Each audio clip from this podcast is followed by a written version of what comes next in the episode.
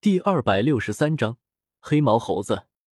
紫妍，不如这样，你去将那头大猴子引出巢穴，然后我悄悄潜入山洞，将幽潭叶取出来，如何？我沉思片刻，还是决定不能硬来，而是得智取。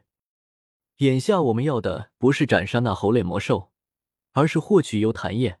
那么调虎离山就是最好的办法。紫妍倒是没什么心计，用他那小脑袋细细一想，觉得此计可行，便笑着点点头，然后一拍手，直接从山坡顶上跃入山谷内。轰！他小巧的身子在山林上空划过一道弧线，白嫩的脚掌以无可匹敌之势落在地面上，踩的草地凹陷下去。无数枯枝落叶，还有杂草鲜花，被强劲的气浪冲得胡乱飞舞。在这强横无比的出场方式中，紫妍身着白衣，一手叉腰，一手指着山洞口喊道：“大猴子，我又来了！”吼！山洞内顿时响起一声猴类的咆哮声，紧接着，一头和常人体型差不多的猴子迅速冲出山洞，它通体毛发漆黑。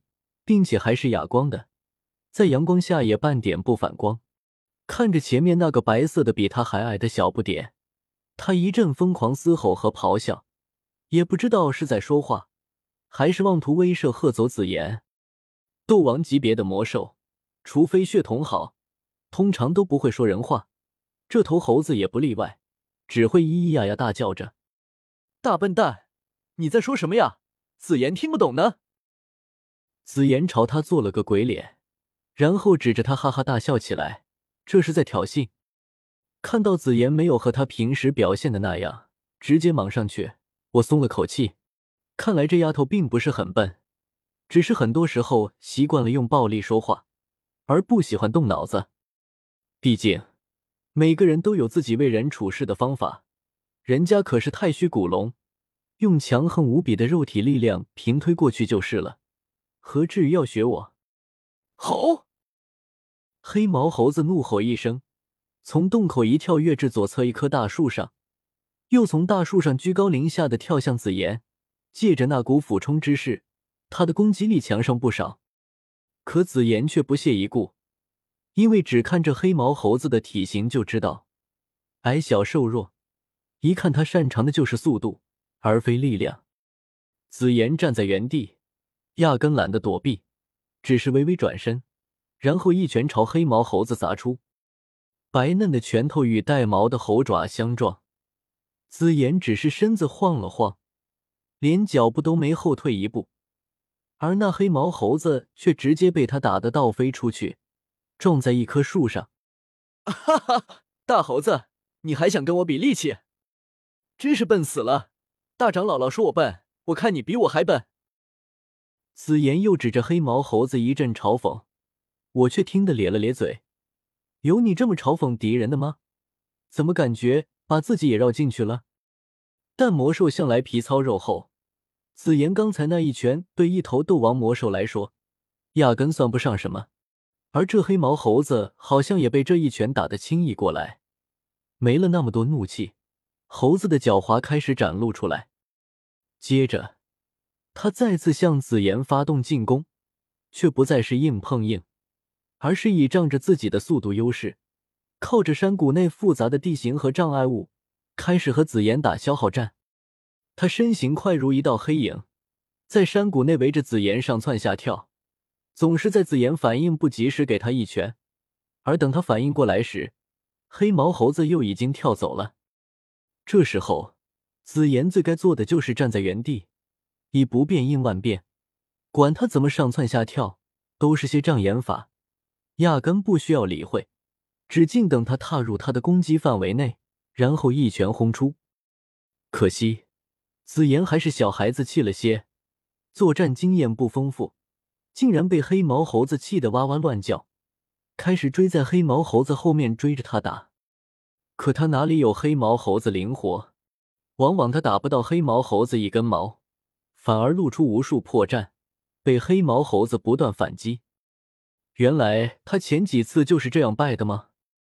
看了会儿，我觉得时机差不多了，而紫妍却好像打出了真火，连直接定下的作战计划都要抛之脑后，连忙传声过去，说道：“紫妍，时候到了，挑衅这黑毛猴子两句，然后将他引往其他地方，我趁机去取幽檀叶。”待我传声过后，紫妍却依旧在和这黑毛猴子厮打，没有半点离开的意思，可把我急坏了。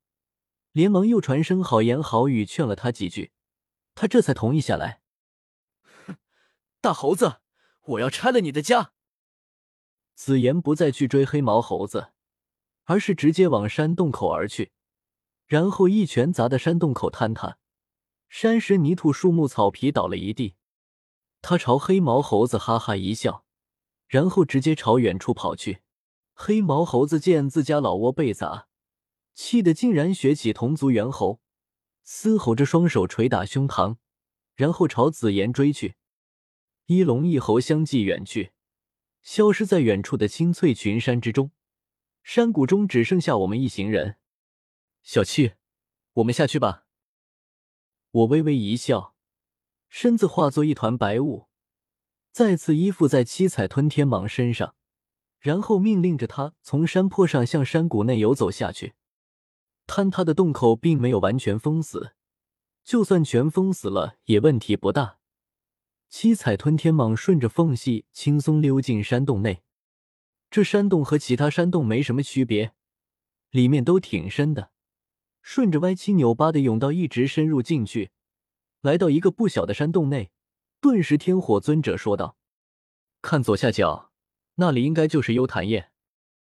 这个山洞应该就是主洞。”我顺着天火尊者的指引看去，便见得在那个角落中，在一处离地面不足一尺的岩壁上，生长着一株淡紫色的花。只是这花还没有绽放，只是一个花骨朵。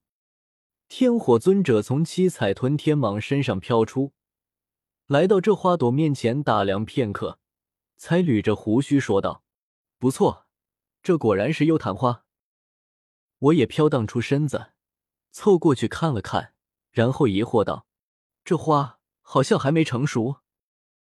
我们要的是幽檀叶，可不是幽昙花。”天火尊者轻笑一声，解释道：“幽昙花一年一开，每次只绽放一个晚上，在花谢之后，整株幽檀就会凋零、枯萎、腐烂。